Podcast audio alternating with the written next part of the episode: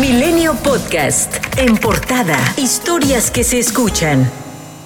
El presidente Andrés Manuel López Obrador prefirió correr el riesgo y llevar a cabo un acto público con vecinos de la colonia Arboledas en el puerto de Veracruz, aun cuando hay veda electoral y la pandemia de COVID-19 sigue vigente. Expresó que ojalá y la autoridad electoral comprenda.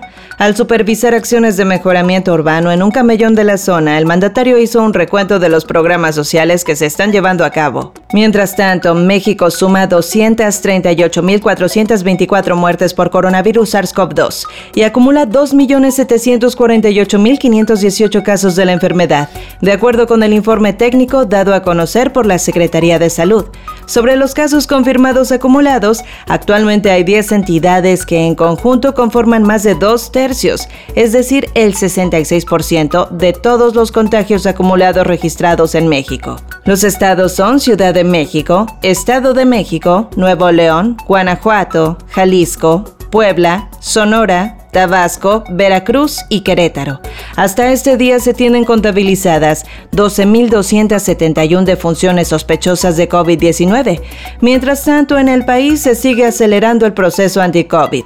Desde el 24 de diciembre de 2020 se han administrado 60.558.289 dosis de 79.422.585 vacunas recibidas. El gobierno de Acapulco se previene y habilita 200 nuevos espacios gratuitos para la inhumación de personas de escasos recursos fallecidos por la pandemia. El director de la dependencia, Gerardo Sánchez, señaló que de acuerdo con registros, de febrero a la primera semana de julio hubo un promedio de 60 personas fallecidas, mientras que del 9 al 16 de julio se solicitaron 96 permisos de inhumación en panteones municipales. Debido a que Sinaloa se encuentra en semáforo epidemiológico rojo, los operativos para contener la propagación del COVID-19 continúan.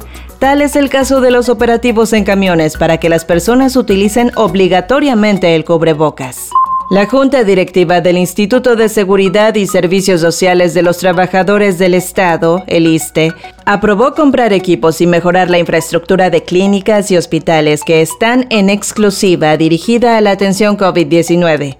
El director general Luis Antonio Ramírez Pineda dijo que se repartirán 20 ventiladores y 9 monitores de signos vitales a hospitales de Culiacán, Mazatlán y Los Mochis, Sinaloa. La idea es superar el atraso de más de 30 años en inversión de salud en infraestructura, sobre todo abastecer de insumos como caretas, guantes y equipos de protección personal.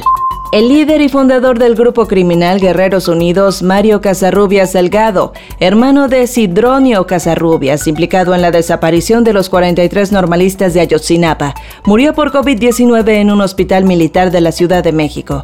El jueves, Casarrubias fue trasladado del penal del Altiplano en el Estado de México, donde estaba recluido desde el 2017 por su participación en el crimen organizado.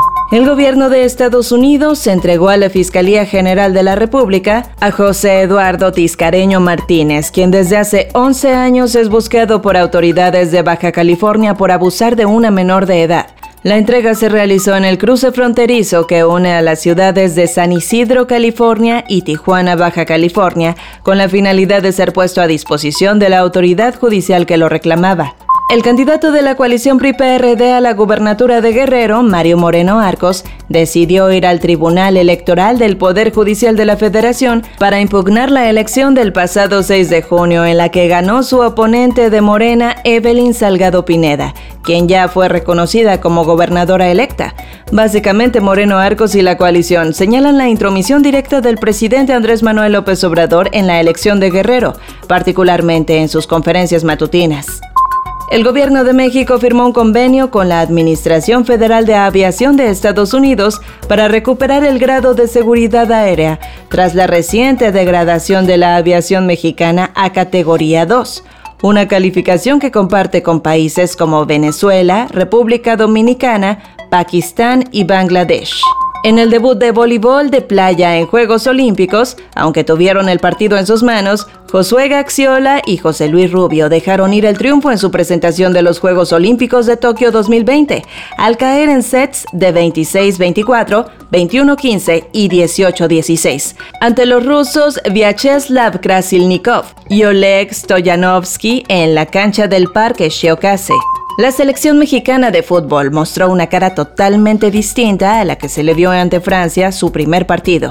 Ante Japón perdió 2 a 1 y ahora complica su pase a la siguiente ronda en Juegos Olímpicos. Durante el duelo, Eric Aguirre salió lesionado y ahora Jaime Lozano esperará la evaluación médica para determinar qué cambios podría hacer si no puede contar con él para el tercer partido ante Sudáfrica. Los triatletas mexicanos Crisanto Grajales e Irving Pérez se quedaron lejos de las medallas de los Juegos Olímpicos de Tokio 2020 y ahora deberán pensar en la prueba de mixtos. Grajales finalizó con la posición 31 con tiempo de una hora con 48 minutos y 36 segundos. En tanto, Pérez concluyó la prueba como 46, con registro de una hora con 54 minutos y 25 segundos. El evento lo ganó el noruego Christian Blumenfeld, con una hora 45 minutos 4 segundos. Milenio Podcast.